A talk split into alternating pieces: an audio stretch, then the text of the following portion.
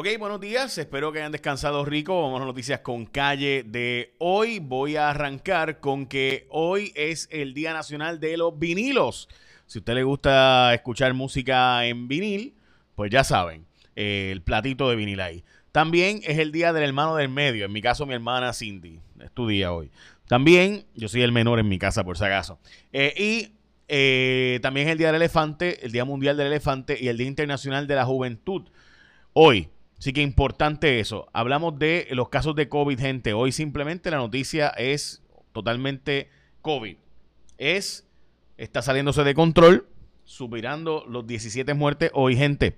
Este dato es un dato que no se ha publicado, pero yo se lo puedo decir porque tenemos ya la información en mi equipo de trabajo en Guapa, mi equipo de Jaguar Media. Estamos trabajando para precisamente esto.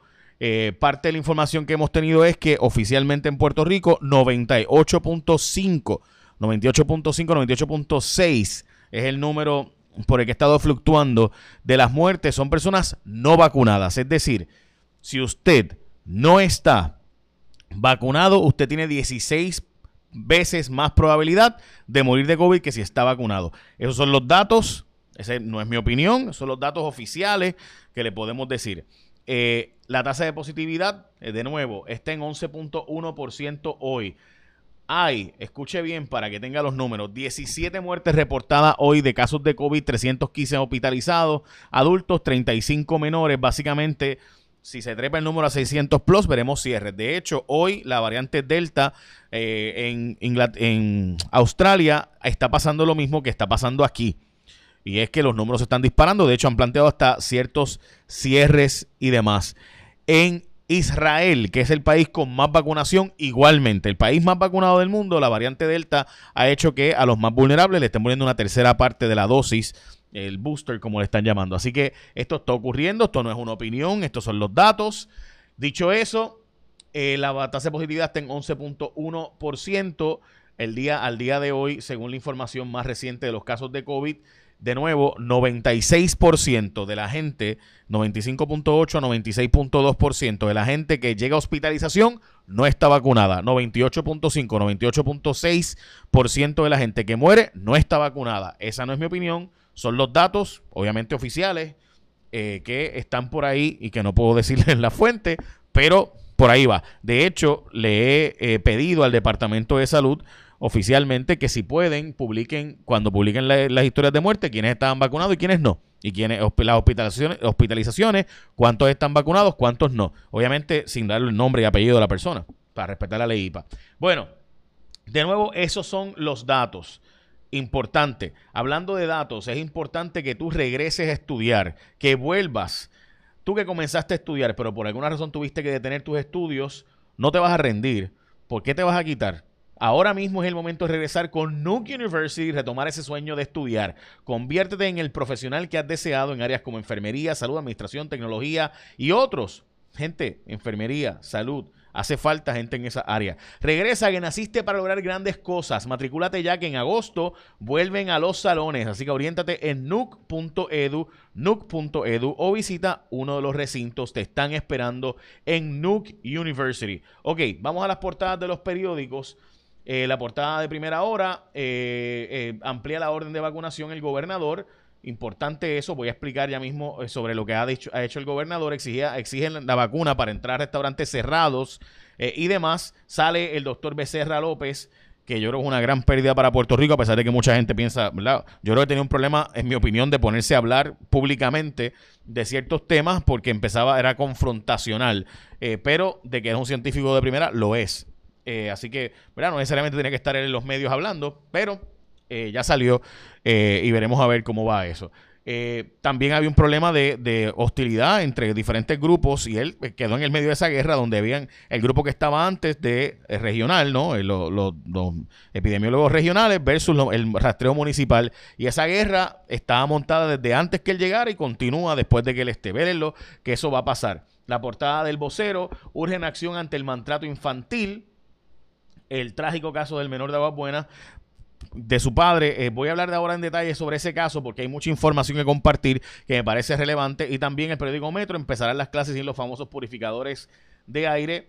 Eh, vamos a hablar de eso ya mismo. Pero ahora también, eh, si usted está en Caguas y está en el megatapón, bajando desde Calle hacia San Juan, pues cerraron un tramo del expreso en Caguas por accidente fatal en dirección hacia San Juan. Este un individuo estaba cruzando a las 4 de la mañana la autopista, él la dejetó y alguien se lo llevó.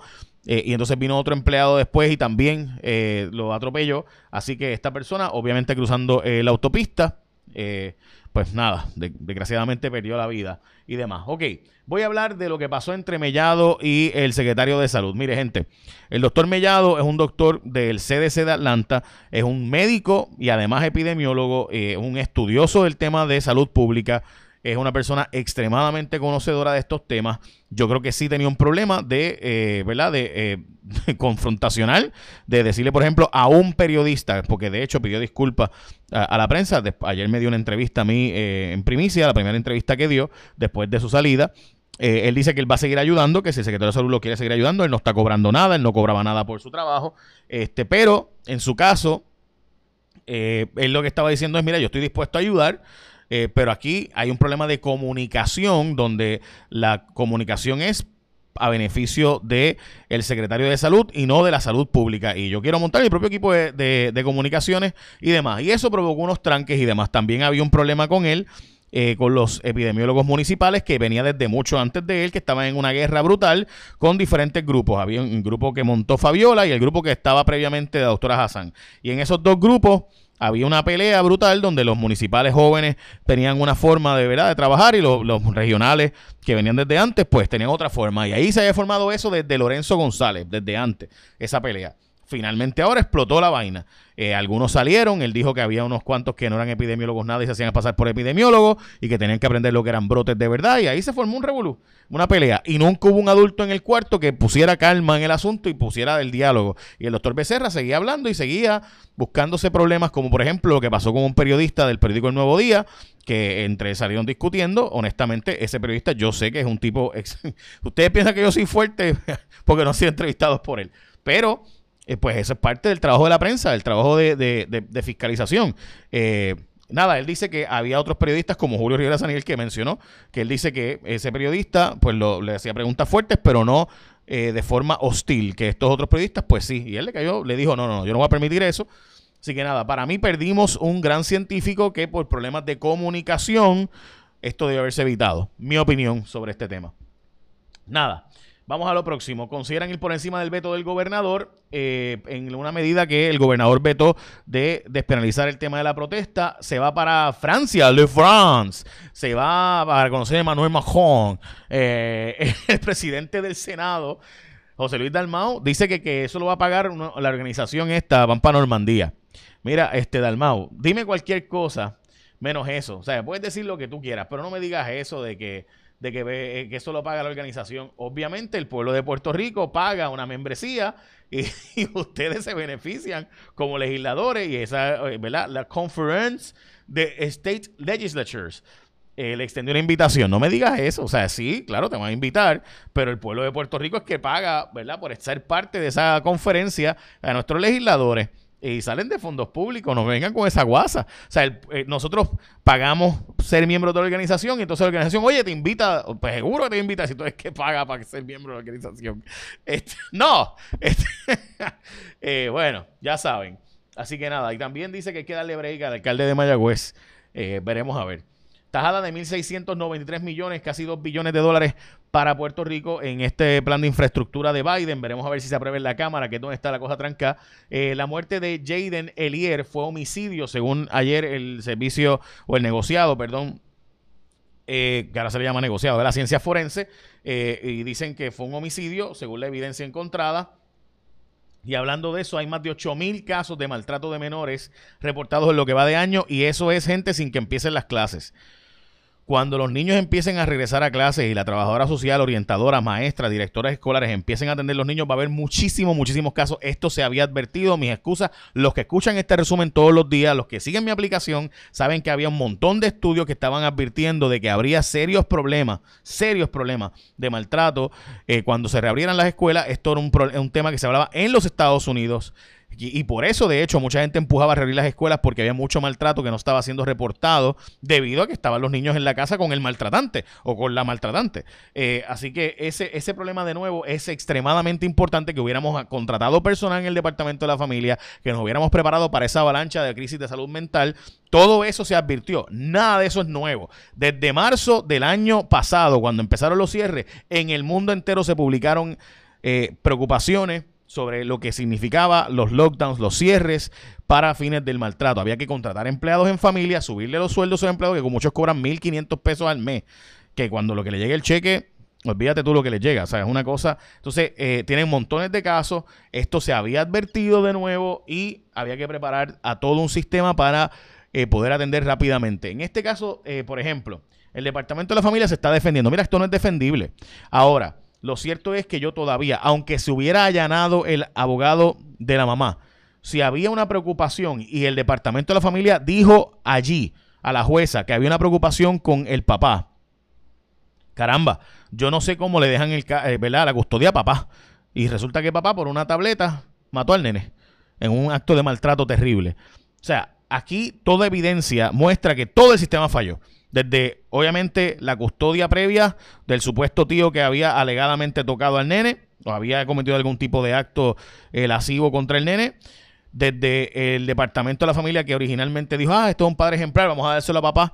Eh, para después decir, caramba, no, estamos investigando y parece que el niño tiene síntomas de maltrato. La jueza que después de que se le dijo que pudiera haber, había preocupaciones, que había una alarma sobre papá, dio la próxima vista para un mes después y entonces cuando finalmente llegan no está listo todavía el informe de familia escrito, que tampoco hace falta que el informe de familia tiene que estar por escrito cuando hay un tema de una urgencia de maltrato.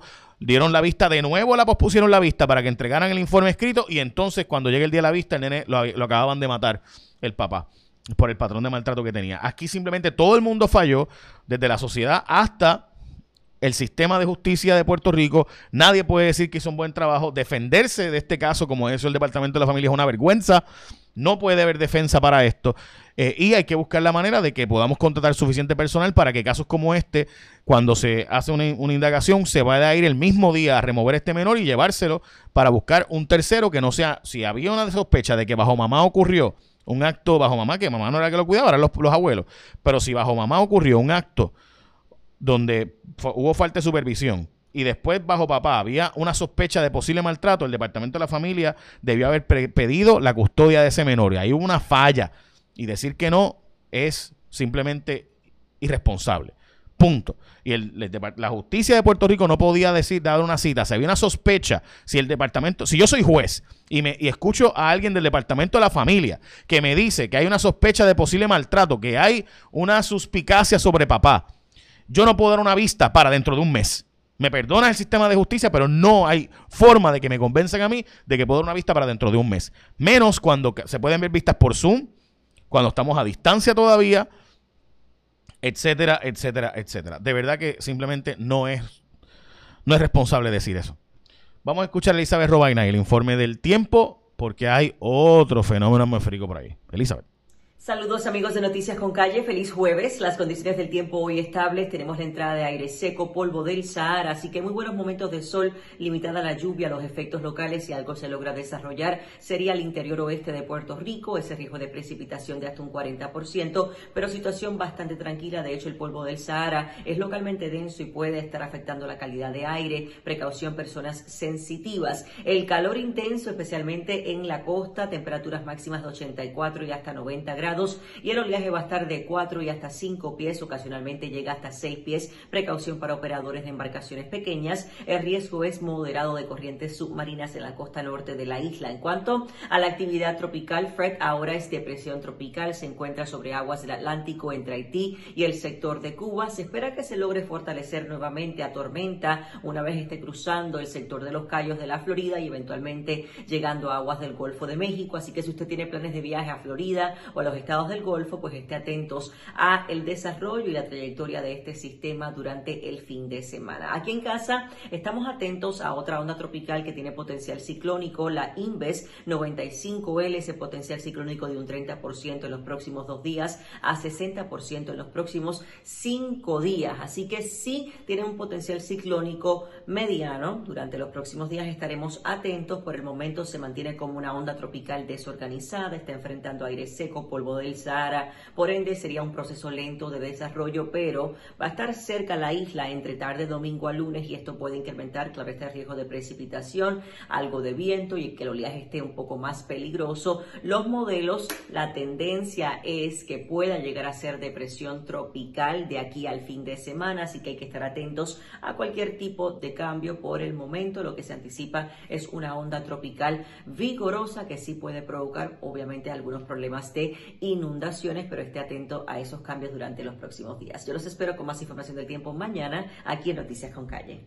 Muchas gracias, Elizabeth. Bueno, ya escucharon a Elizabeth Robaina, así que este otro fenómeno estaremos al pendiente, pero aparenta ser que será una onda fuerte. Amén. Veremos. Bueno, de nuevo, gente, te están esperando en Nuke. Nuke.edu. Regresa a clases, no te quedes atrás. Muchísima gente ha pospuesto gran parte de su vida. Así que tú que comenzaste a estudiar, pero te, te detuviste, regresa. Entra a nuke.edu o visita uno de los recintos para más información. Están esperándote. Bueno, eh, vamos a plantear, eh, vamos a dejarlo hasta aquí. Écheme la bendición, que tenga un día productivo.